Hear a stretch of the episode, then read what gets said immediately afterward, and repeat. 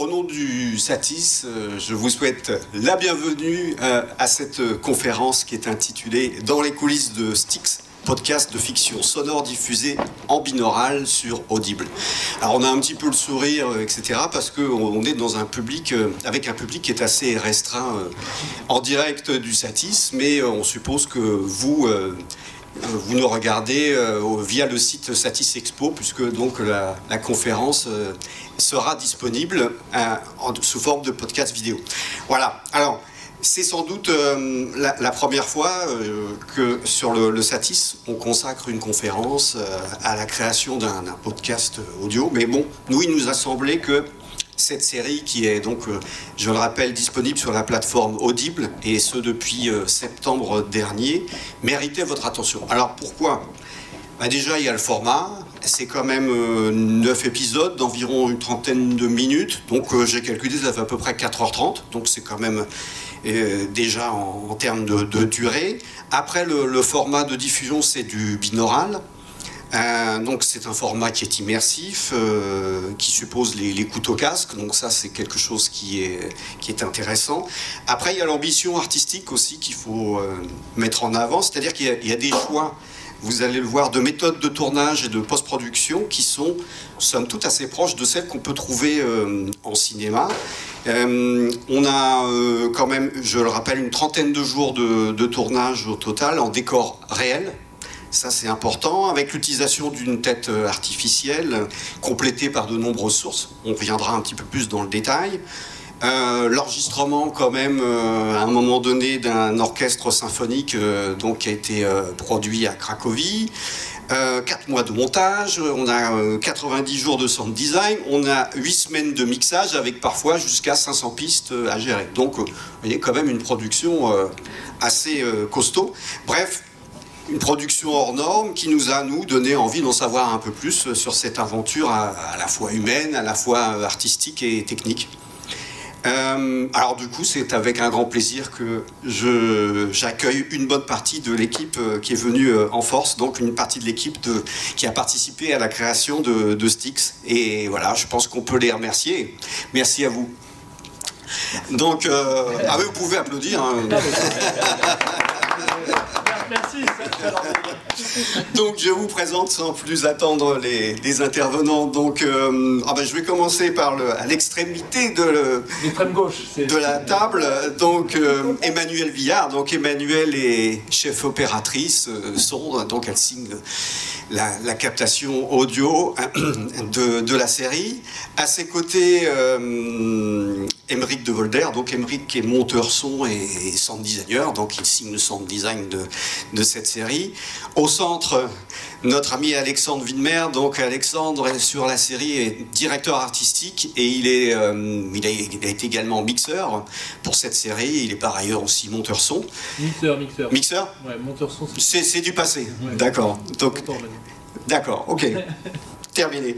Donc, euh, à ses côtés, euh, Antoine Duchette. Donc, Antoine est musicien, donc il travaille, euh, il travaille couramment pour l'image, dans le cadre aussi de, jeux vidéo.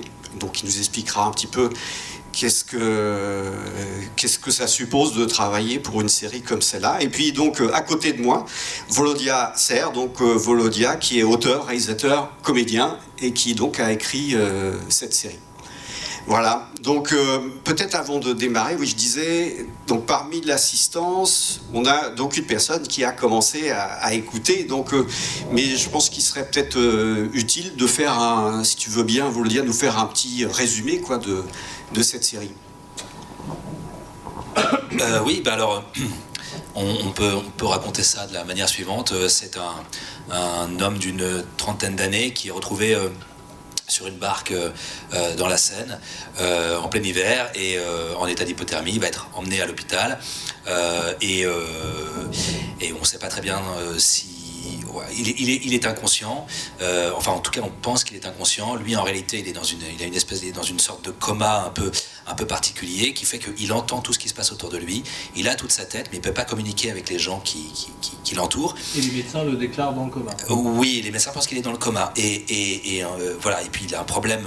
Il a, il est, il atteint d'une maladie qui qui, voilà, qui attaque sa mémoire et, euh, il a des fragments de mémoire qui vont commencer à lui revenir et il va se rendre compte que euh, voilà, il est au centre d'une intrigue complexe euh, qui va se révéler une intrigue d'espionnage et il va recomposer progressivement le fil de son histoire grâce aux flashbacks qu'il va, va avoir et grâce aussi aux informations qu'il entend autour de lui dans la chambre d'hôpital. Voilà. Ok. Donc, ouais, ma, première question, c'est que finalement, cette série, ça aurait pu être un roman ça aurait pu être une série vidéo. Comment c'est devenu un, podcast audio? Comment et peut-être euh, pourquoi?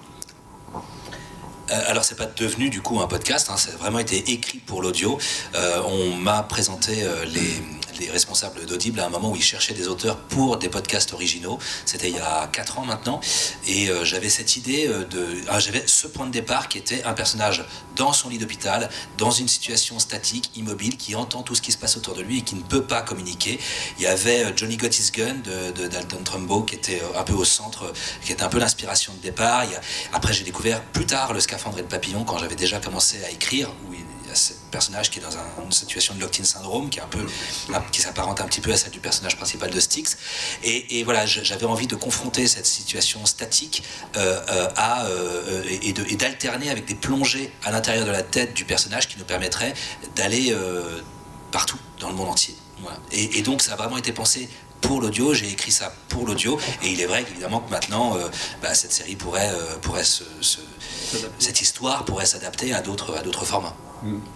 Et justement, euh, c'est quoi les, difficultés ou tout simplement les spécificités qui sont liées à l'écriture d'une fiction pour l'audio? Bah, oui, il y a des spécificités. Après, je pense qu'il y a surtout d'abord un, point commun quand on raconte une histoire. Euh, voilà, il faut, il avoir des, personnages, il faut, faut savoir un petit peu ce qu'on a envie de raconter, ce qu'on a envie d'aborder. Voilà, je, pense que c'est quand même déjà ça la chose importante. Et après, les spécificités de l'audio, bah, c'est euh, que moi je voulais pas de voix off, par exemple. Je voulais pas qu'on dise où on était, quand est-ce qu'on était. Enfin voilà. donc c'est comment est-ce qu'on contextualise, comment est-ce qu'on rend euh, la situation claire pour que l'auditeur puisse suivre sans que ce soit euh, trop contraignant, trop pénible. C'est une série qui demande de l'attention, mais en réalité tout podcast audio, je trouve, demande une certaine attention. C'est difficile de faire autre chose pendant qu'on écoute Styx en tout cas. Et c'est difficile, moi, quand écoute beaucoup, de faire autre chose pendant qu'on écoute un podcast de fiction. On a besoin quand même de se concentrer, ça fait voyager, ça fait euh, travailler euh, l'esprit beaucoup. Euh, mais voilà, donc moi, la difficulté, c'était ça, c'était d'arriver à distiller les informations au début des séquences de façon j'espère, habile pour pas qu'on se dise, ah bah oui, dans les 3-4 premières répliques, on nous dit où on est, qui, qui sont les gens qui sont présents, etc. Il faut aussi travailler évidemment sur les différences de voix entre les personnages pour que chacun soit bien identifiable, et, puis, et puis sur le rythme, sur sur plein de choses, mais ça, je dirais que c'est un petit peu comme dans n'importe quelle fiction. D'accord. Non, c'est vrai. Enfin, moi, pour ma part, euh, je, me suis surpris souvent à être assis, à fermer les yeux quand je quand j'ai écouté la série. Bon, après, c'est chacun. Vous nous direz, vous, euh, si vous euh, si vous l'écoutez un jour. Peut-être avant de rentrer dans la partie plus technique, un mot aussi sur les, les voix, le choix des comédiens, comment, sur quels critères c'est fait Y a-t-il eu, j'imagine, un, casting Comment ça s'est fait? Oui, ben, on, voulait euh, au départ, euh, il y avait de grandes ambitions du côté d'Audible. Ils voulaient aussi euh, des gens très connus pour accompagner ce projet, dont ils voulaient que ce soit un projet un peu important de la plateforme, et ça, l'a été. en revanche, ça reste un peu compliqué de, faire venir des gens très très très connus euh, sur du podcast parce qu'on n'a pas les moyens du cinéma ou de la télévision. Euh, donc certains ont pu le faire, mais sur des podcasts euh, qui n'avaient pas la dimension de Styx par ailleurs. On a préféré mettre, comment dire, les moyens qu'on avait, on a préféré les consacrer à la production dans son ensemble plutôt que de les consacrer à des salaires un peu mirobolants qui auraient permis d'attirer des gens très très connus. On a quand même des, un casting assez formidable avec des très très bons comédiens, dont certains d'ailleurs entre temps sont, sont devenus assez, assez connus comme Dali Ben Salah qui joue le rôle principal. Euh, et euh, on a fait appel à un directeur de casting qui m'a aidé vraiment à, constituer la distribution. Voilà, un, directeur de casting qui lui travaille essentiellement pour le cinéma. Que tu peux citer Michael Laguins. ok.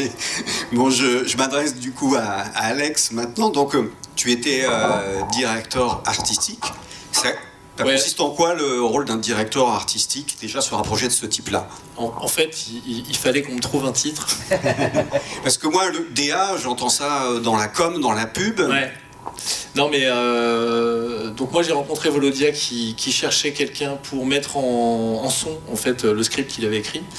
Euh, donc on s'est rencontré par l'agent d'Antoine. Euh, on s'est rencontré, on Hein ouais c'est vrai. Et puis donc du coup bah, très vite ensemble on a senti qu'il y avait un, bon feeling qui passait. Et euh, en, fait, bon, on va, on va pas tout raconter parce que la genèse est un peu longue, mais en gros, on est, parti au départ sur un, tournage dont, euh, dont Audible voulait qu'il soit tourné en studio. Et la première chose que j'ai vraiment euh, sollicité à, Volodia pour qu'il appuie le maximum possible, c'était qu'il fallait tourner ce- cette fiction en décor réel.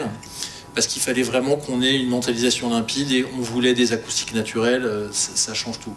Donc en fait, euh, DA, parce que quelque part, c'est- un petit peu par. euh, moi, j'ai amené beaucoup d'envie pour que ce soit, co- comment on dit ça, euh, upgradé au niveau de l'ambition artistique. Et que vraiment tous les détails comptaient, et que tous ces détails, il fallait les imposer. Donc l'idée l'idée du symphonique euh, est venue aussi parce qu'au départ on avait un master de Deutsche Grammophon euh, qui valait une certaine somme et puis Volodia connaissait un chef d'orchestre qui lui dirigeait euh, en Pologne donc on s'est rendu compte qu'en fait on pouvait peut-être avec le même montant voilà, avoir une énorme plus-value sonore en allant enregistrer un vrai orchestre symphonique. Donc c'est toute une série de choses comme ça qui ont fait qu'artistiquement on a pu tenir, d'où le nom de directeur artistique. Mais en gros, je, c'est un peu de la réalisation sonore en fait. Euh, je suis un peu en binôme avec Volodia sur la réalisation. Oui, enfin, tu, euh, tu fais, tu as fait le travail d'un chef opérateur du, du son euh, aussi, parce que fait, on a fait tout le découpage ensemble. Ouais, c'est ouais. toi qui as apporté au départ l'idée du binaural, Ouais. qui était, euh, comment dire, que moi c'est une, technologie que je ne connaissais pas. Donc c'est vraiment Alexandre qui, qui a apporté euh, cette idée-là et qui est devenue quand même une idée centrale dans la réalisation de- du podcast. Mhm. Ouais, je, je rebondis là-dessus parce que effectivement, euh, comment elle est née cette, euh, cette idée du binaural? Parce que moi, quand j'ai hum, quand j'ai commencé à, à écouter ce podcast, je me suis dit mais on a l'impression que ça a été écrit pour du binaural. Je veux dire, les premières scènes notamment. Euh, tu peux peut-être rappeler les, Ouais, premières scènes de quoi il s'agit et donc comment ça s'est fait? En fait, comment ça s'est fait? La, la série, comme Volodia vous l'a expliqué, est articulée en deux pans. Lui à l'hôpital et lui dans ses flashbacks. Donc il fallait trouver déjà une manière de différencier euh, l'endroit de l'hôpital et l'endroit des flashbacks. Et donc comme l'endroit de l'hôpital, c'était lui qui écoutait tout ce qui captait autour de lui, c'était donc presque une évidence d'avoir un micro binaural, puisque en fait c'est la restitution de l'écoute humaine. Donc en fait on allait vraiment être et bien mentaliser le fait qu'on était le point d'écoute, l'écoute subjective, donc du, du, premier rôle. Et puis après on glisse dans des flashbacks, et là dans les flashbacks on est finalement spectateur, puisque lui il est spectateur des moments de sa vie. Donc on est devant une scène, on n'est plus l'acteur de la scène, mais euh, lui qui regarde la scène qu'il a vécue plus tôt. Donc là c'était intéressant d'avoir une, une prise de son finalement réaliste, mais plutôt typée cinéma, euh, donc avec des perches, avec des HF, etc. Mais euh, voilà, où, où la scène se déroule devant nous et on n'est plus le point d'écoute. La première scène, en fait, elle est en binaural aussi, euh, puisque c'est la scène où en fait on le retrouve dans la barque et il vient se faire. La brigade fluviale vient le récupérer. Donc pareil pour cette scène-là, on a absolument tenu à tourner sur la scène. euh, avec un vrai bateau, une intervention de pompiers, donc euh, refabriquée, mais euh, qui arrive avec un vrai bateau à moteur. C'est une vraie barque en bois. euh, la tête binaurale est placée dans la barque, etc. Et donc, tout de suite, on se rend compte de la, de la puissance immersive, parce qu'effectivement, les, le binaural, qu'est-ce que c'est? Enfin, peut-être qu'il faut en parler. C'est c'est- Ouais. c'est- c'est un système donc de captation qui, re- qui comment dire, qui, qui est égal à l'écoute humaine. Et, donc, en gros, qu'est-ce qui se passe? C'est qu'on est en trois dimensions sonores, alors qu'en fait, on n'enregistre qu'avec deux capsules qui sont placées dans les oreilles d'une tête ou dans les oreilles d'un comédien. Donc finalement, c'est des petits micro-cravates qu'on met dans les oreilles.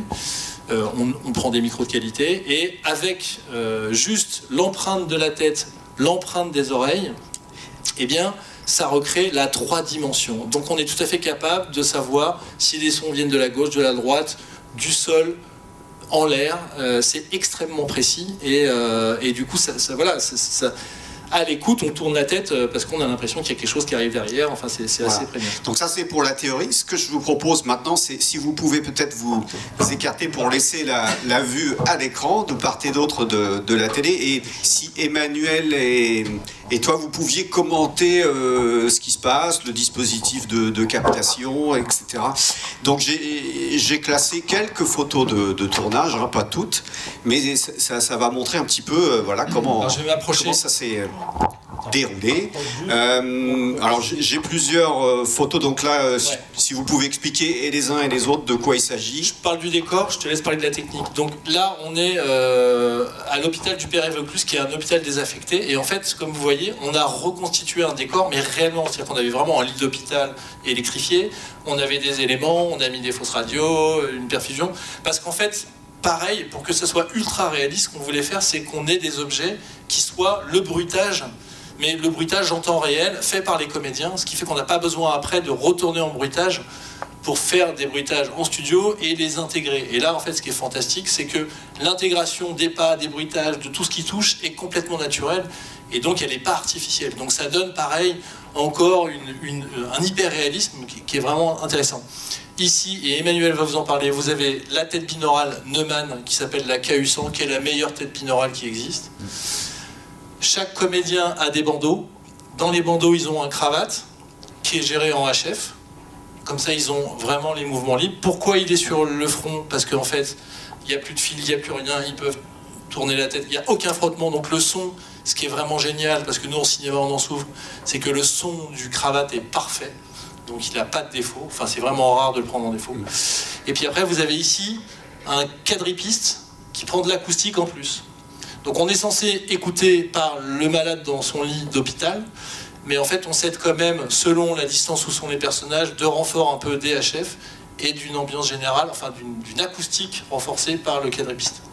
Je sais pas, Emmanuel, si tu veux préciser certains points, te rapprocher peut-être pour qu'on te voit à la caméra. Bah là déjà, euh, Alexandre a dit pas mal de choses. Euh, ce qu'on a aussi ajouté, qu'on ne voit pas, c'est qu'il y avait aussi, euh, si tu parlais des bruitages en direct, donc il y avait une perche aussi qui, euh, qui, perchait les, les, bruitages en direct pour faire un truc plus précis. on refaisait aussi les bruitages après parce que, alors je ne sais pas où c'en est, mais Audible avait ambition que cette série soit euh, soit ah, traduit. c'était une de mes questions, d'accord. De, de, qui est une VI, donc euh, on refaisait tout en fait sans les voix. Euh, mais il y avait aussi des micros sur les, portes pour les entrées-sorties. Parce que par exemple, c'est vrai que la tête binaurale, c'est juste la capsule, c'est quelque chose qui ne le capte pas du tout bien. En fait, les, bruits de porte, les impacts, les impacts ça, ça, fait, ça fait plop. Mmh. Et ça, euh, et c'est vrai que c'est. Bon, moi, j'avais jamais travaillé avec le binaural, et déjà rien qu'en fait d'écouter ce que ça donne. Enfin, ça, c'est. Je, sais pas si vous faites du son, c'est vraiment intéressant. Il y a déjà un, côté de l'espace euh, qui est quand même euh, restitué de distance. Bon, il y a des, certains endroits où ça ne fonctionne pas, mais c'est quand même très peu. C'est beaucoup plus précis en fait qu'un couple AB. Justement, en fait, moi, ce que, je me posais beaucoup la question en fait en post-production au niveau du binaural, c'est en fait euh, euh, à, quelle, latitude en fait on peut modifier le son, etc. Parce que du coup, on se retrouve avec une, captation un peu fixe, stéréo, qu'on ne peut pas vraiment moduler. Et du coup, c'est pour ça qu'il y a autant de, captations, type un micro ambisonique, etc. Euh, pour pouvoir en fait ajuster les points que le binaural ne peut pas forcément avoir. Alors, tu as tout à fait raison. Euh, en binaural, la captation, elle est nativement fermée et tu ne peux juste rien faire après. Tu peux pas retoucher du binaural. Tu peux juste inverser la gauche et la droite. C'est tout ce que tu peux faire. Euh, donc effectivement, euh, mais le binaural est vraiment la matrice de ce que tu vas entendre. Et finalement, la subtilité, enfin pas la subtilité, le, le ce qui est super important, et c'est ce qu'on a fait avec Golodia, c'est la préparation. Et la, préparation, donc, euh, à chaque scène, si tu veux, il y a une répétition de déplacement. Euh, là, comme la tête est fixe, c'est assez facile. Mais en gros, si on refait des scènes, à chaque fois qu'on a tourné des scènes, c'était en plan séquence. Comme ça, euh, alors même si après, c'est vrai que dans le montage, il est passé de prise en prise, il fallait quand même que les comédiens aient une manière de se positionner qui soit rigoureusement à peu près identique à chaque reprise de scène pour que quand on monte, on n'ait pas tout d'un coup un comédien qui se décale euh, de 40 degrés. Parce que ça s'entend instantanément. Tu peux quand même le rattraper parce que les comédiens ont des HF, qui a un, un quadriphonie aussi, qui a souvent une perche. Donc on peut quand même un peu cuisiner, mais si on était purement que en binaural, ça serait compliqué, tu l'entendrais. Après, ce qui est compliqué, c'est qu'effectivement, il y a des scènes où tu es obligé de la découper, ta scène, et là, il faut être ultra vigilant à la manière dont tu fais ta scène sonore, ta spatialisation déjà euh, en répétition, pour être le plus proche possible et euh, pallier à ces problèmes potentiels. Moi, j'associe la, prise de son en binaural à, la prise de son en, enfin, en musique classique. Quoi on prépare tout à l'avance et on a un couple, enfin un couple de micros qui, est notre guide en fait. Et derrière, ben, on va chercher un petit peu ça, un petit peu ci. On peut couper euh, au niveau de la timeline, mais en fait, on a un guide qui est là et, on est beaucoup moins. On, peut faire beaucoup moins de choses que dans d'autres types d'enregistrements de, de musique, mais on mais en fait, tout est là en fait. Une fois qu'on a tout préparé et que le son est bon, bah, ça marche, voilà. Ouais, ouais. Et puis après, pour revenir sur ce que tu disais, euh, il y a la technique ambisonique, donc un micro à quatre capsules qui, lui, justement, euh, on peut le retoucher en post-production, on peut faire euh, bouger les capsules. Donc on peut rattraper, par exemple, une erreur qu'on aurait fait ou repositionner, replacer. Mais c'est vrai que là. On n'a pas fait d'essai avec Volodia en ambisonique parce qu'on a été vraiment tout de suite subjugué par le réalisme de cette KU100 et on s'est dit non, c'est vraiment avec ça qu'on a, envie de jouer. Après, finalement, on n'a pas eu de problème euh, inhérent à, ce que tu soulèves euh, et, du, et, du, coup, ben, euh, on est bien content d'avoir fait du binaural. et, mais c'est vrai, tu vois que si on avait quelque chose de plus compliqué à faire, peut-être une série où il y a beaucoup de déplacements, enfin peut-être que il faudrait doubler le set, parce que maintenant on est quand même tous amoureux du binaural et on aura envie d'en faire, mais il faudrait doubler avec une, euh, un, ambisonique en plus. Emmanuel, une réaction par rapport à tout ce qui a été dit euh, sur euh, le binaural ou d'autres systèmes Non, non, c'était. Non, bah après, il y avait tout, donc toute. Mais ça, Alexandre a bien expliqué, il y avait toute une autre partie qui n'était pas en binaural qui était du couple AB ou du, tripiste, et avec aussi les mêmes techniques, des, des renforts de HF et euh, des appoints euh, si nécessaire. Alors là, on change de scène, euh, ça c'est un petit clin d'œil, donc c'est un travail en, en, piscine, c'est ça? Ouais, c'est Dali qui est dans son tunnel, donc on vous, on vous, on vous, on vous spoil pas, mais en gros il se retrouve à un moment dans un tunnel d'égout. Et en fait, euh, ben voilà, euh, voilà encore une ambition artistique. C'était, euh, moi, je veux quelqu'un dans l'eau, dans l'eau. Je veux pas barboter en bruitage après. Voilà. Dans un éditorium de bruitage. voilà, dans un éditorium de mmh, mmh. bruitage. Donc Volodia, qui est quelqu'un comme ça, qui n'a pas l'air, mais qui a le bras long et qui connaît énormément de gens, avait une bonne amie qui avait une piscine dans sa maison. Donc on a été tourné dans la piscine de sa maison et c'est vrai que si vous regardez bien, en fait il a un couple binaural dans les oreilles là. ah oui. Et, voilà. Et donc euh, la restitution sonore de ça, c'était génial parce qu'on avait les premières réflexions donc très proches de la flotte, mais c'était complètement réaliste. Et, après, évidemment, on l'a mis dans une réverb de tunnel, etc. Mais ça marchait vraiment très très bien.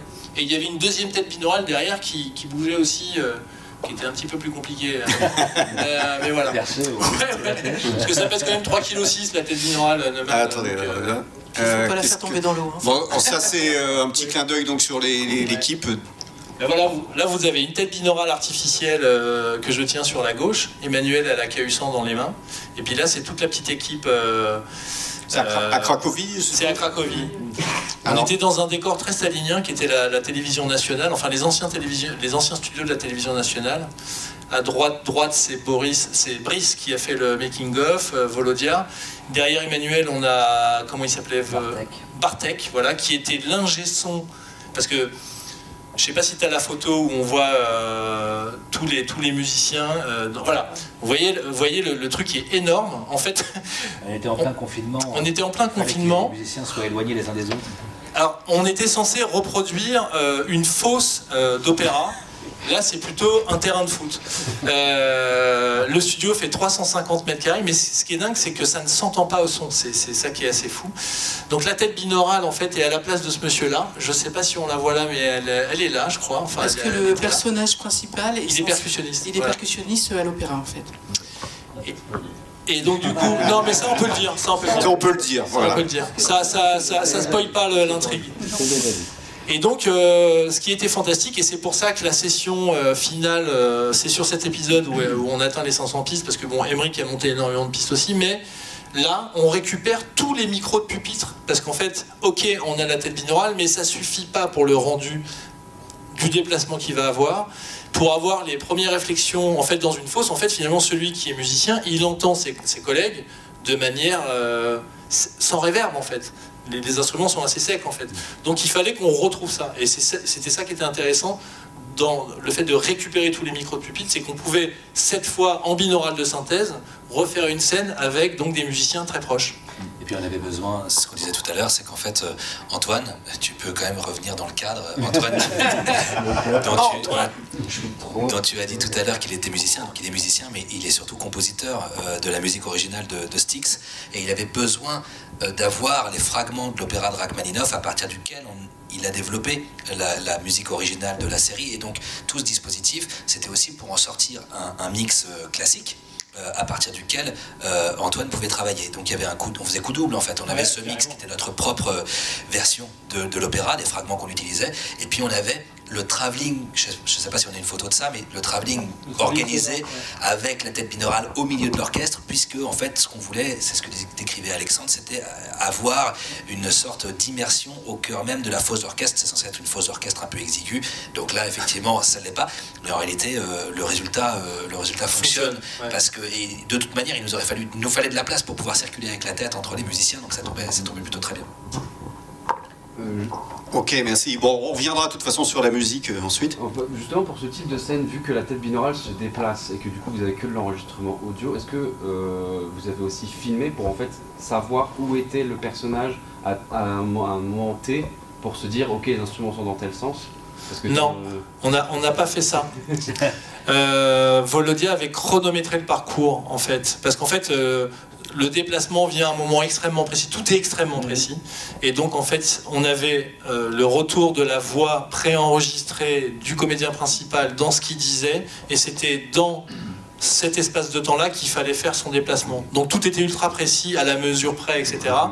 Et du coup, voilà, tout, tout a été répété. Euh, on a même euh, dû demander au chef d'orchestre bah, d'adapter son tempo au tempo du master de la Deutsche Grammophon sur laquelle moi j'avais fait, fait mon découpage pour, pour écrire, en fait. Donc le, le, le, et d'ailleurs c'était marrant, euh, Jean-Luc Tingot qui est là avait le retour euh, au début. Bon, il a vite viré son truc, hein, il a trouvé ça insupportable. Mais euh, dans les premières prises, il avait le retour donc effectivement du comédien préenregistré et de la musique.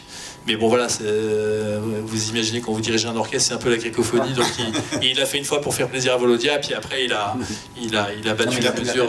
Ouais, voilà. après il avait dans la tête le, le, le Ok, donc là encore quelques images. Il y avait donc à Cracovie 60 musiciens, 20 choristes et 3 solistes. Ok. Une équipe d'ingénieurs du son et il y avait Volodia, Emmanuel et moi. Parce que donc nous, avec Emmanuel, on a amené notre set d'enregistrement qui était la tête binaurale, les deux têtes binaurales et des couples stéréo qu'on a mis un peu partout et le quadrille. Et, euh, eux avaient tout, Il y avait, je crois, 64 micros de pupitre en fait euh, à gérer après.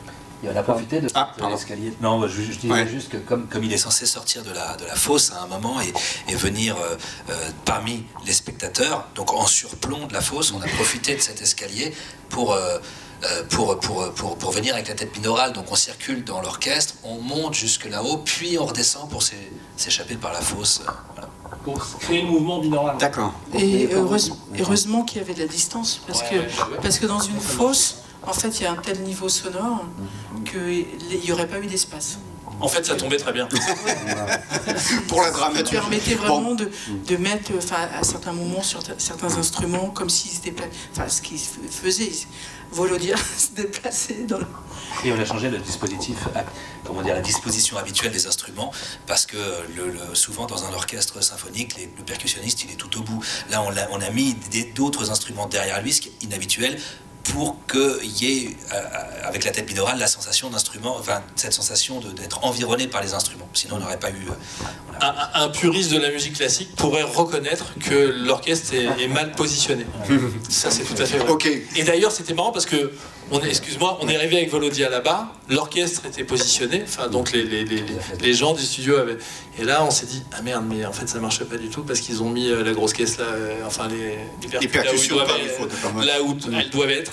Et en fait, on s'est tout de suite aperçu que ça marcherait jamais. Donc on leur a demandé de tout changer. Et là, l'ingé son du Bartek, il est venu nous voir et fait But I can't mix C'était juste un, cauchemar aussi pour lui. Et puis on, leur a demandé de s'adapter hyper vite parce qu'on n'avait que deux jours et finalement ça s'est très bien passé. Ok. Bon, euh, on, sera toi. Vous, vous, alors il y a encore quelques ah, bah, quelques scènes que vous pouvez commenter. Donc on parlait de Barque tout à l'heure. Donc euh, je sais pas, Emmanuel. Vas-y, Emmanuel. Oui, donc ça c'est le, bah, c'est un peu la, scène dont on vous a parlé au début, quand euh, le, le, comédien est retrouvé sur une barque, enfin le personnage parce que là c'est pas le comédien qui joue. Et euh, donc il y avait, euh, donc là c'est l'assistant réalisateur qui est avec la, la LED 7 DPA. Ouais. Euh, sur la barque. Et avec ses oreilles de Mickey. Mais fantastique euh, résultat, hein. euh, ça, marche, ça marche extrêmement bien ce petit casque. Et, pareil, après les autres, voilà, les pompiers qui, arrivent, donc il y a, ils, ont, ils sont aussi équipés de HF. Il y a des micros aussi parce qu'il y avait quelqu'un qui parlait en toki, donc à un autre endroit. et puis un, couple aussi, mm. le, ou le cadre pour la pour l'arrivée du. Mm, mm. non, le tripi, un tripiste pour l'arrivée. Alors là, oh pardon.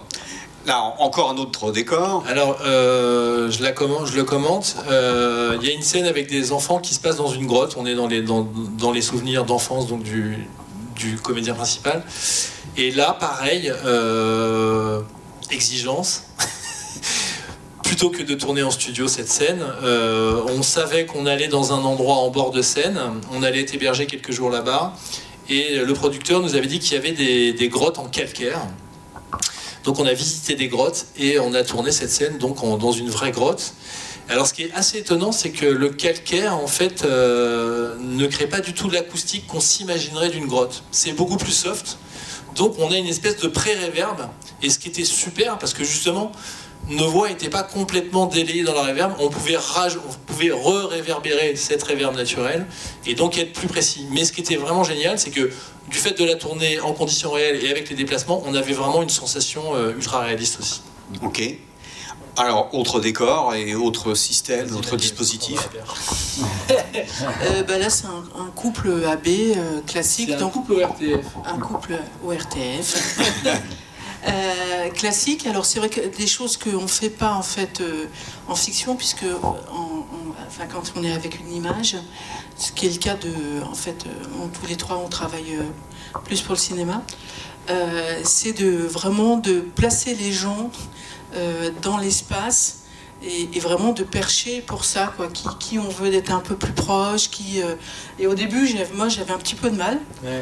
Et c'est vrai que ça crée. Bon, voilà. Vraiment de mettre un comédien à gauche et un comédien à droite, complètement. Voilà. Moi, sur cette séquence-là particulièrement, euh, le son direct était tellement, enfin, la, mise en scène, parce que vraiment la mise, le, découpage était tellement beau, enfin, la qualité de voix était telle euh, et de fond, puisque toutes ces acoustiques, enfin, toutes ces, tous ces lieux ont été choisis, qu'en termes de montage son, j'avais vraiment extrêmement peu de choses à rajouter. Enfin, tout ça pour dire que la matière, euh, la matière première, elle était quand une voix, un déplacement, il, était parfaitement euh, orchestré, euh, il n'y avait pas besoin de rajouter grand-chose. Ça, c'était une différence par rapport à ce qu'on a l'habitude de faire à, l'image.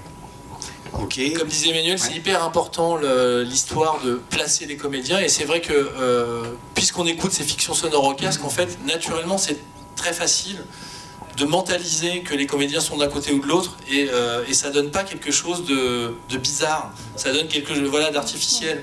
Et en fait, systématiquement, on s'arrange pour qu'il y ait des comédiens d'un côté et des comédiens de l'autre, en fait. Euh, et, c'est vrai que bah, voilà, le, couple RTF ou n'importe quel couple stéréo offre cette possibilité.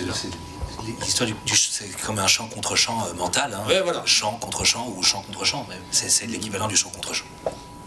Ok, alors là, on est dans une situation avec un, instrument de musique. Oui, alors. Un, oud. Donc, dans, mon souvenir, c'est un souvenir qui raconte, c'est ça? On est, on est... Pas, dans cette séquence. pas dans cette séquence, c'est pas un souvenir, mais l'oud fait, enfin, fait écho à des souvenirs lointains et lui-même sait jouer de l'oud. Sauf qu'en fait, évidemment, c'est pas notre acteur qui joue de l'oud, c'est un, vrai musicien. C'est un vrai musicien qui joue de, qui joue de l'oud à côté de lui en faisant croire que c'est le personnage principal qui joue. Et donc là, on a un micro directif qui vient choper l'oud. On a notre couple euh, ORTF qui prend nos deux personnages. Vous voyez qu'ils sont placés juste côte à côte, mais en fait, voilà, on peut s'imaginer dans la scène mentale qui sont euh, euh, chacun, voilà. et on a aussi les, les HF. Voilà, les HF, exactement.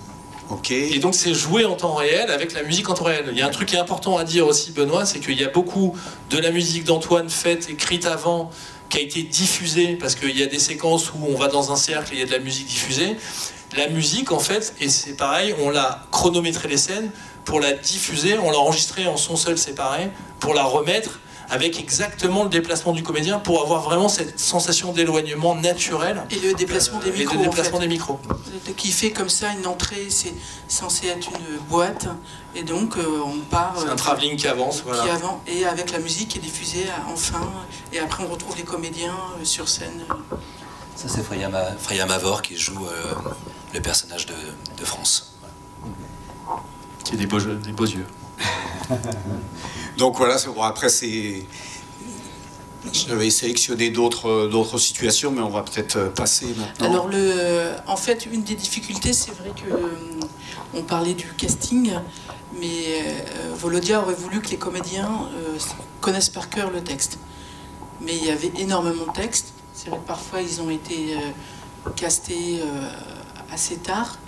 Et, mais comment faire qu'ils se déplacent voilà, ne connaissant pas le texte, donc ils ont des tablettes en fait accrochées qui leur permet de, lire le texte et de faire quand même les mouvements, les déplacements, sans faire de bruit en fait. Voilà, ce qui est un peu la différence de France Culture, euh, enfin de Radio France, euh, où en général ils sont au papier. Euh, bon, le papier ça fait quand même du bruit, et alors c'est vrai que quand on est en statique devant un micro, même si on bouge un peu, s'il est posé, ça va, mais après pour les problèmes de chacun, les gens qui sont euh, myopes ou les gens qui sont euh, euh presbytes, voilà.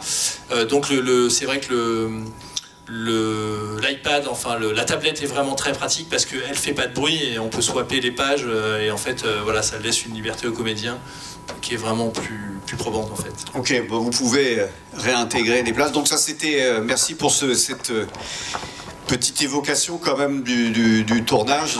Je pense que c'était important qu'on voit un petit peu ce qui commence. Enfin, Alors c'est vrai que quand vous écouterez, du décor. il ne faut pas essayer de vous rappeler de ce que vous avez vu, parce que finalement ça, ça, pète la magie en fait. Euh, enfin c'est bien. En fait, euh, ce qui est bien intéressant dans une fiction sonore, c'est que c'est tout le mental qui, qui fait le travail de l'imaginaire et qui découvre et qui se comme quand on lit un livre, qui se restitue en fait euh, la pièce, l'endroit.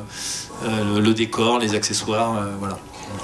après, euh, j'ai constaté là que sur, sur Audible, ils ont sur le. C'est quand on, quand on y accède depuis l'ordinateur, parce que depuis la tablette ou le smartphone, ça, apparemment ça s'affiche pas, mais ils ont, ils ont le making-of, ils l'ont mis en ligne sur la page de produit, enfin sur la page de Styx.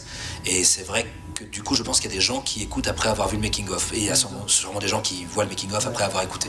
Mais je sais pas ce que ça peut produire oui, peut-être ça, ça, casse un peu les images mentales. En même temps, ça peut aussi euh, susciter la curiosité. Donc, euh, C'est sûr, c'est sûr. Affaire à suivre, vous nous direz. Euh, je me tourne maintenant vers plus particulièrement vers Emmerich et peut-être Alex pourra aussi compléter. Donc la, partie post-production, les, méthodes peut-être déjà et un mot aussi sur les, les, les transitions. J'ai remarqué qu'il y avait bon nombre de transitions euh, mm. audio qui sont d'une grande richesse, moi qui personnellement euh, ont attiré mon attention. Donc je voulais savoir, euh, et, là on est dans le monde du son uniquement, il n'y a pas d'image pour faire la transition. Donc Qu'est-ce que ça a été que ce, travail? Comment, comment ça s'est fait? Elles sont d'une grande richesse, elles sont d'une grande variété. Je sais qu'il y a de la musique aussi. Est-ce que vous pouvez un peu en parler plus? Et les uns et les autres? Oui, c'est tout à fait. Bah, je pense que c'est peut-être l'enjeu, ça a été euh, en tout cas le premier enjeu auquel on s'est frotté, d'ailleurs, parce qu'on n'a pas commencé par le premier épisode et qui était beaucoup trop compliqué à mettre en œuvre euh, au début de, la post-prod. Et effectivement, je crois que le premier, la première chose que j'ai faite, c'est le décor de l'hôpital. En imaginant le monitoring qu'on entend quand même pendant deux heures, donc il fallait que ça marche. 4h30 oui, enfin, on n'est pas, 4 heures dans l'hôpital quand même, de faire ce décor, et ensuite effectivement de, euh, de, de, de, travailler, et ça pour le coup on avait, c'était, on n'avait pas, on n'avait pas d'idée préconçue ou précise de, comment on allait rentrer euh, euh, dans la psyché du, héros, quoi. C'est ça, et ça c'était un vrai enjeu pour le coup qu'on a trouvé, enfin qui s'est fait au montage son. On avait un petit guide que Volodia avait fait parce que il faut quand même dire que le scénario de Volodia, euh, il était justement comme il était écrit pour l'audio, il avait énormément de didascalie sonore qu'il avait imaginé Volo. Euh, donc on avait souvent quand même un espèce de, fil conducteur scénarisé de la transition qu'il souhaitait, et ensuite il fallait la créer en fait. et des fois on se rendait compte que ça marchait, et des fois on se rendait compte que ça ne marchait pas qu'il fallait bien une transition, mais que finalement il fallait s'éloigner de ce que Volody avait imaginé. Euh, voilà, donc c'est vrai que euh, entre la musique et le travail d'Emery, il y a eu vraiment une, super richesse pour ces transitions. Et c'est vrai euh, qu'on en est quand même vraiment content parce que les transitions sont des fois longues et elles sont complètement. Ce qui est extraordinaire, c'est qu'on passe à chaque fois d'une scène de quelqu'un qui est en conscience à une scène donc de, de souvenir et que ça nous permet dans la transition de faire euh, un mini voyage sonore euh, complètement abstrait par moment euh, et donc d'avoir la possibilité d'avoir une grande richesse de création sonore et de son design sur ces transitions. Alors il faut peut-être ajouter que quand le, héros est en est, alité. Donc, on, lui administre aussi euh, des, calmants, des substances. Donc, vous avez joué, j'imagine, un petit peu là-dessus pour essayer de, recréer son ressenti. Exactement. Euh, comment faire partir le son en sucette, entre guillemets, après une piqûre d'anesthésique euh, Ça tombe sous le sens, en fait. Et c'est vrai que ça nous a énormément aidé à créer des transitions. mais voilà, il y a effectivement, en fait, dans le récit, le, le, le, le comédien, enfin le, rôle bascule dans ses souvenirs, souvent provoqué par des traitements médicaux qu'on lui inflige.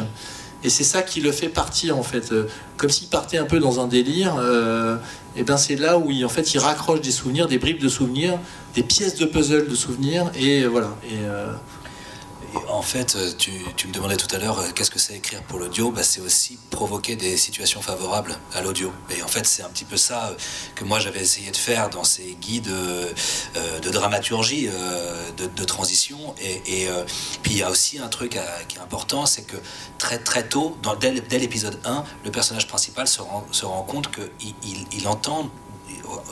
L'idée c'était quand même de donner à entendre ce qu'il y a dans la tête quelqu'un.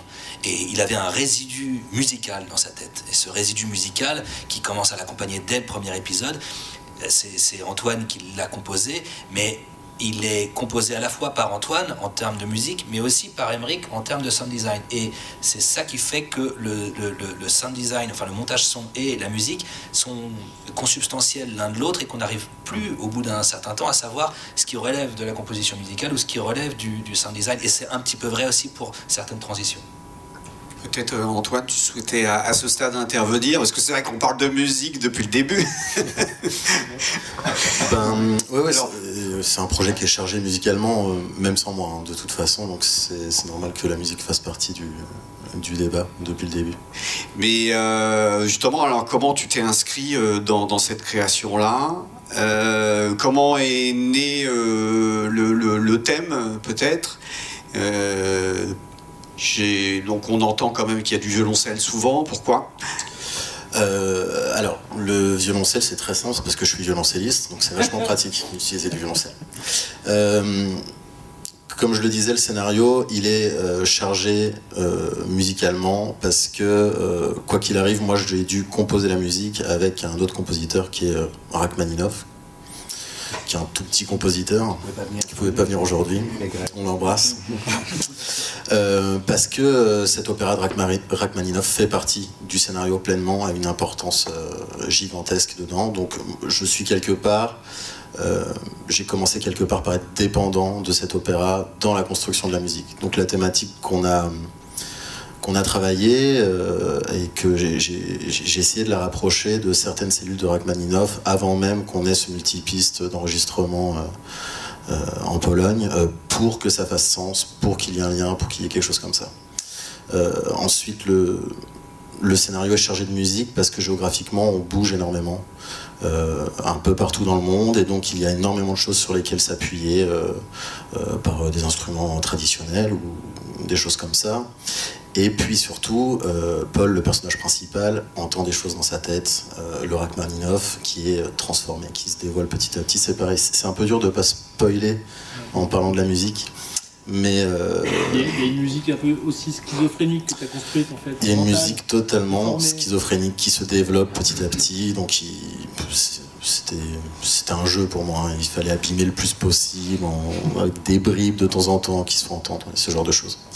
Après, euh, vous parliez des transitions avec Volodia début 2020. On avait fait un découpage à distance là pendant le premier confinement et euh, toutes les entrées musique, toutes les sorties, tout est absolument intellectualisé dans la série à tel point que ça finit par exploser euh, ce, truc sur les deux derniers épisodes, mais il n'y a rien qui a bougé depuis 2020 les entrées musique elles étaient au même endroit, les transitions elles étaient au même endroit, on savait à peu près ce qu'on allait faire, tout est extrêmement précis dans ce scénario, tout est extrêmement précis dans la tête de Volodia, et c'est quelque chose euh, d'extrêmement euh, confortable sur lequel, euh, sur lequel s'appuyer. Mais au début, moi j'étais en panique, hein. mettre de la musique sur une ambition comme ça, du binaural, moi je me suis demandé où, quelle allait être ma place, j'étais presque en train de, je, me rappelle, j'avais dit ça à Emmerich, je vais te faire des, des musiques, je vais te les filer, et puis toi tu vas les les mettre dans montage son, en fait, tu vas les transformer. Tant pis, j'abandonne le, le fait d'essayer de faire de la musique à, l'image. Je te, je te, donne le truc parce que l'idée, c'est que tout se mélange. Donc, à un côté euh, déstabilisé, finalement, de plus avoir l'image un peu comme, euh, comme euh, guide avec ses rendez-vous images, ses transitions, c'est ça? Alors, ça, c'est un peu le problème de l'audio, c'est que. en France, si on fait de la musique à l'image, on fait pas de la musique sur des dialogues on va laisser les dialogues s'exprimer. Un peuple de, littéraires, euh, les dialogues sont écrits par des réalisateurs qui sont aussi des auteurs, qui sont hyper importants. Et surtout, la musique va très rarement venir polluer ça. Donc, mettre de la musique sur des dialogues, c'est un truc hyper américain et on est toujours un peu à deux doigts du cheap euh, blockbuster. Euh. Donc, c'est un équilibre, assez fin à trouver et. Quand on fait, du, cinéma, quand il y a de l'image, on, sait que le, son, le montage son et la musique vont venir se marcher dessus un moment, et il y a une décision qui va être euh, prise au mixage de savoir qui on va mettre devant, qui est le, qui est le plus expressif, qui est le plus important pour la scène. Et là, euh, et là, il faut faire vivre les deux ensemble, trouver une place. Euh, non, ça faisait peur au début. Hein. D'accord. Alors, comment vous avez fait Qu'est-ce qui s'est passé pour faire cohabiter tout ce monde-là? Puis après, on reviendra peut-être sur les, les outils que vous avez utilisés, parce que euh, qu'est-ce qu'on a fait? Bah, on, a, on a travaillé. non, mais les choses, euh, après, c'est, ça, a été. Euh, c'était, c'était, c'était complexe à fabriquer cet objet, donc ça a pris du temps. Et, et c'est peut-être ce que c'est, un peu bête à dire, mais c'est aussi ce que je retiens de cette expérience, c'est le temps qu'on a eu, ce qui, est, qui était c'était pas c'était pas prémédité hein, parce qu'on a on avait on n'avait jamais fait ce, travail là euh, à, ce point là donc on a on a un peu euh, appris en faisant. Mais euh, c'est vrai que d'avoir eu ce temps là et ben ça nous a permis de de bah, justement de réfléchir à ces articulations et à parfaire quelque chose qu'on a honnêtement rarement le temps de faire à ce niveau là même même en cinéma et, de pouvoir imbriquer, enfin, de, justement toute cette, euh, ce dont ce dont tu parlais de, des transitions, bah oui, ça s'est fait, mais c'est assez laborieux à, constituer parce qu'il faut faire des essais et puis on ne savait pas ce qui allait marcher, pas marcher. Euh, il y a eu beaucoup voilà, il y a eu beaucoup d'allers-retours, beaucoup d'essais, mais c'était passionnant. Volodia a beaucoup bossé avec Antoine aussi, enfin ils se sont vus parce que sur le thème, enfin sur, sur, la mise en musique. Et puis après, Antoine euh, nous a envoyé euh, pour le mix ces thèmes séparés.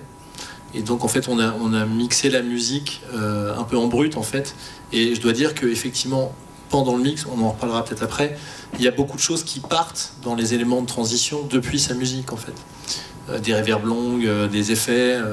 on a beaucoup joué avec les éléments d'Antoine euh, aussi en termes de euh, son design en fait. Euh, c'était pas c'était pas tout le temps que mélodique. D'accord. Moi, je voulais revenir un peu sur les, outils euh, utilisés ou les méthodes. Vous êtes des, professionnels qui, qui avaient en tout cas une expérience dans le domaine de, du, son à l'image. Est-ce que vous êtes servi de ça? Qu'est-ce que vous avez utilisé comme outil? Est-ce que vous avez travaillé au casque? Dites-moi tout. Alors, je, vais parler pour ma partie. Euh, étant donné que le support final est le casque, moi je suis, un peu un, crétin et un énervé, mais j'ai absolument tout fait au casque. pas question de, pas question une seule seconde d'écouter ça sur un monitoring. Euh, donc 8 semaines de mix, 8 semaines de casque. Euh, et puis euh, c'est pas que des petits niveaux hein, sur stick, ça, ça, part souvent bien bien haut. Euh, mais c'était vraiment euh, impératif pour avoir le rendu qu'on voulait avoir euh, de travailler au casque. Et après, bon, les outils, bah, comme d'hab, hein, Pro Tools, des plugs dans tous les sens. je dirais que moi j'ai découvert un plug que j'adore maintenant qui s'appelle Adaptive Verb de, de Synaptic qui est une espèce de reverb granulaire qui est capable de faire des merveilles et qui s'automatise euh, plutôt bien, mais je veux dire, en fait, c'est souvent de l'erreur que naît la trouvaille euh, avec ces plugs-là, euh, Wormhole aussi. Enfin, c'est tellement complexe, il y a tellement de possibilités que on ne sait pas toujours exactement ce qu'on fait. Mais par contre, on entend bien que ça fait des trucs complètement déments et que si on l'automatise, ça va le refaire. Donc, une fois qu'on a trouvé le, truc, ça marche. Et je, je m'en suis énormément servi sur la musique d'Antoine, en fait, une réverb granulaire. Donc là, pareil, euh, granulaire, parce que justement, c'est pas la belle réverb classique qu'on veut pour euh, enjoliver le violoncelle, mais lui donner un espèce de grain, une matière, une épaisseur, et, euh, ça a énormément servi sur le mix musique, en fait, aussi. Il y a une question. Justement, euh, quand je pense, je pense, en termes d'outils, parce que sur le tournage, du coup, il y a la tête binaurale, mais en plus, tous les micros qui peuvent récupérer les voix, etc., donc en mono. Donc ensuite, il y a certainement un, retravail de rebinauralisation. Oui, c'est ça, j'allais y venir. en fait, comment vous avez euh, binauralisé euh Non, alors, j'explique vite fait. Comme la tête binaurale, dans les séquences binaurales, oui, vite fait, mmh. elle est. elle est c'est le micro numéro 1 qui, qui, est là. Tout le reste, en fait, vient en appui, mais. en appui volume en, appui de volume, voilà. Et, donc en fait, on suit les panoramiques, tu vois, par exemple des HF, etc., des autres, on suit ce que fait la tête binaurale. On s'adapte à la tête binaurale et on suit. Tout ça, c'est fait pendant le montage parole, en fait. Euh, mais le montage parole, à la fin, il sort sur, euh, sur une piste stéréo binaural native. Et, et, voilà et on a fait du panning pour, pour venir euh, donc il n'y a, pas de binaural de synthèse sur les, sur les paroles il n'y en a pas. pas de plugin de binauralisation non non non non, non pas du tout. Zéro plugin euh, de, de binaural de synthèse euh, sur les voix parce que ça aurait, ça aurait, justement cassé le. Enfin, ce qui est le, le, premier, la première mise en scène forte de, de la série, c'est celle-là c'est d'avoir euh, euh, réservé le binaural aux séquences d'hôpital et, euh, et une prise de son classique sur les flashbacks. Déjà, cette base-là de, de, mise en scène sonore, elle, est, elle, elle fonctionne, elle fonctionnait même avant tout montage son, évidemment. C'est pour ça que je disais tout à l'heure que sur euh, certaines séquences, euh, il n'y avait pas besoin de rajouter tant grand chose que ça, sur, enfin les séquences euh, un peu naturelles, enfin naturalistes, parce que la prise de son était tellement belle, c'est comme si on faisait un film avec, avec des voix parfaites, toutes les acoustiques sont choisies, ce qui évidemment ne nous arrive jamais quand on fait du travail à l'image.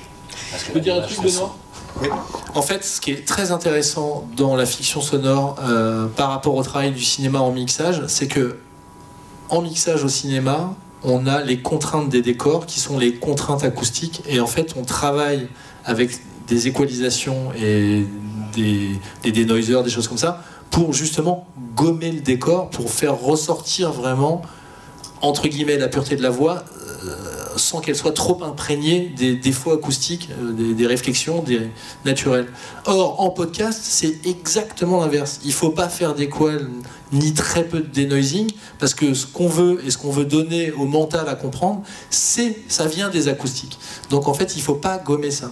Donc là, c'est assez marrant, parce que le travail est inversé. D'accord, mais euh, ça serait un peu le... Parce que je vois que l'heure de la fin approche, mais... Euh, en guise il y a tellement de monde qu'on va pouvoir continuer. En guise de, conclusion, moi j'aurais voulu savoir qu'est-ce que qu'est-ce que cette expérience vous aura appris, euh, le, fait bon déjà de travailler sans images, de fait de travailler en décor naturel avec euh, les, méthodes que vous avez mis en place. Qu'est-ce que vous, qu'est-ce que vous retirez en fait de cette expérience et les uns et les autres? On commence peut-être par Volodia.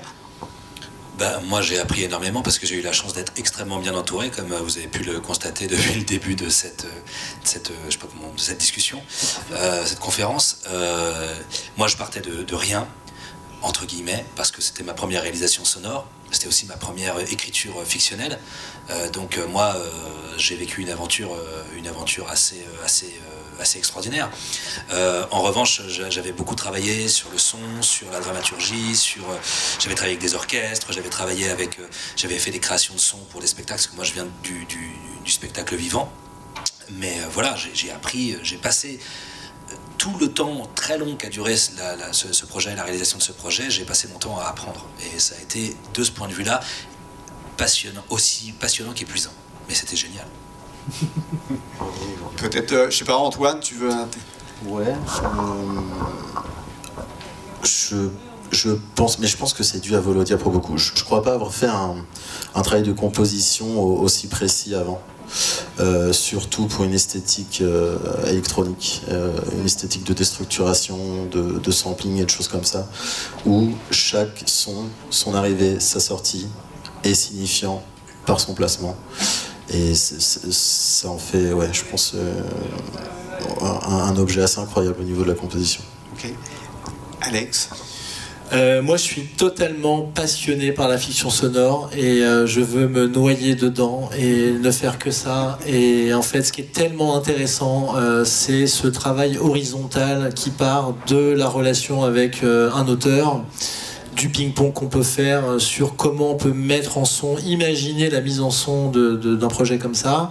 Ensuite, chercher des décors. Ensuite, tourner, capter, euh, ressentir, ensuite post-produire, ensuite mixer. C'est tellement complet. C'est euh, voilà. Euh, moi, j'ai découvert la réalisation sonore et je suis fan de ça. Et je ne veux ne faire que ça.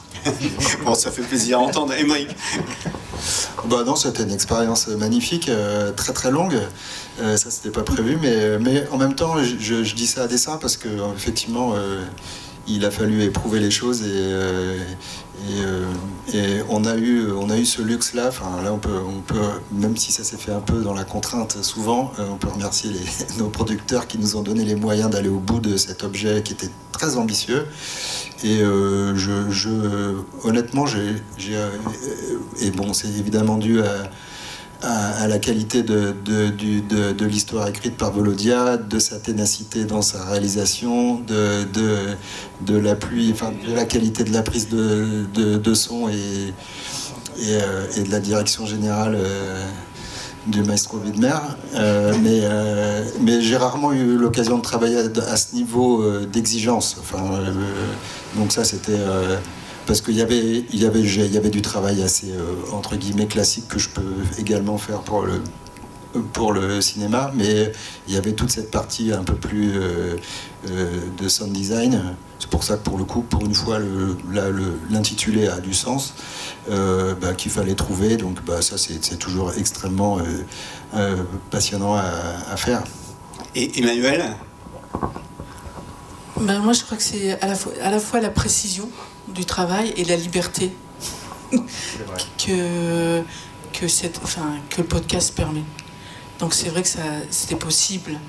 Euh, cette liberté parce que voilà on est sans image on choisit les choses on place les comédiens euh, comme on pense que ce qui est le mieux dans les dans les déplacements on se met nous ce que voilà ce qu'on et, aussi une précision, c'est vrai qu'on avait quand même aussi, enfin moi j'ai aussi travaillé sur le découpage, voir qu'est-ce qui seraient les, bons moyens à mettre en œuvre, et ça marchait, mais euh, voilà, c'était un... Donc euh, voilà, vraiment, la précision et la liberté.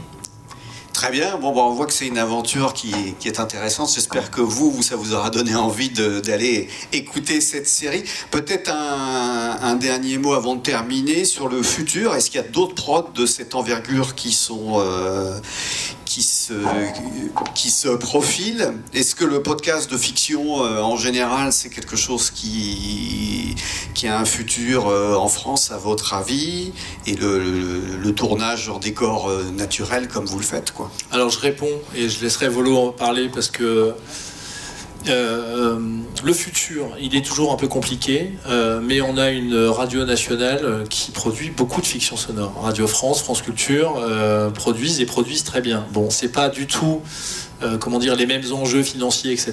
Il n'y a pas de problème de monétisation. Ils peuvent produire, c'est de l'argent public, et ils le font et ils le font bien.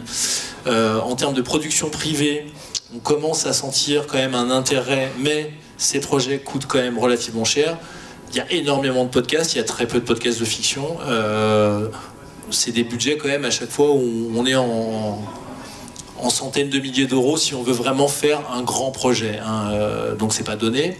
Euh, mais tout coûte cher en France. Les charges coûtent tellement cher que les, devis s'emballent à toute vitesse.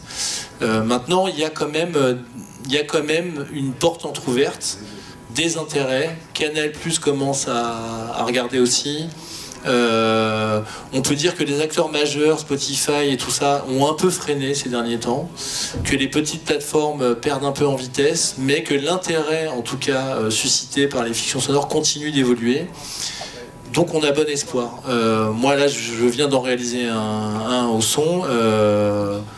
et c'était Canal+, tu vois. Donc voilà, il y a, y a de la possibilité. Ok, bah, euh, il me reste à, vous remercier encore une fois. Je pense qu'on peut les, les applaudir. Merci à vous cinq d'être venus. Euh, Merci ce public si nombreux d'être resté jusqu'au bout. Voilà. Bon, je rappelle euh, pour ceux qui nous regardent que nous sommes en fin de satis et que donc c'est un jour de grève nationale de la RATP, ce qui, ce qui explique ceci et cela. bah, je vous engage donc à aller voir le, allez voir, allez, écouter le podcast. Donc c'est sur disponible sur la plateforme Audible. Euh, et on peut faire l'annonce que euh, c'est gratuit pendant 30 jours, donc profitez-en. Vous pouvez vous inscrire sur Audible. Euh, ils, vous feront rentrer vos codes bancaires et compagnie, mais vous avez 30 jours de gratuité. La nouvelle offre Audible étant que vous, pour 10 euros, vous avez accès au catalogue illimité, ce qui n'était pas le cas avant. Et voilà. Et donc, vous avez 30 jours de gratuité pour écouter. Donc, vous avez largement le temps d'écouter Styx. Et puis après, à vous de savoir si vous voulez rester inscrit et faire ce qu'il faut faire si vous ne voulez pas le faire. Merci à tous. Merci.